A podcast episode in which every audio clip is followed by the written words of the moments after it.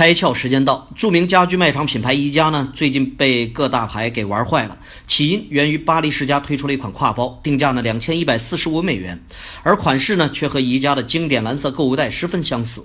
在宜家正儿八经的给出一个声明，教大家如何鉴别正版的宜家购物袋之后呢，各个大牌纷纷跟进恶搞设计，推出了宜家购物袋版的球鞋、棒球帽、项链、钱包、凉鞋，甚至连情趣内衣都可以有。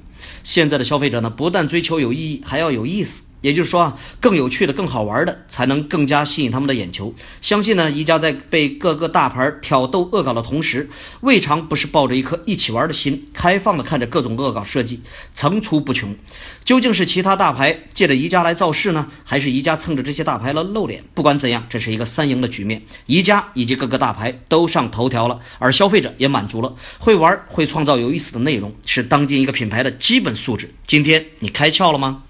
更多节目，请扫描封面二维码，关注公众号“开窍”，和更多小伙伴一起来听故事、开脑洞。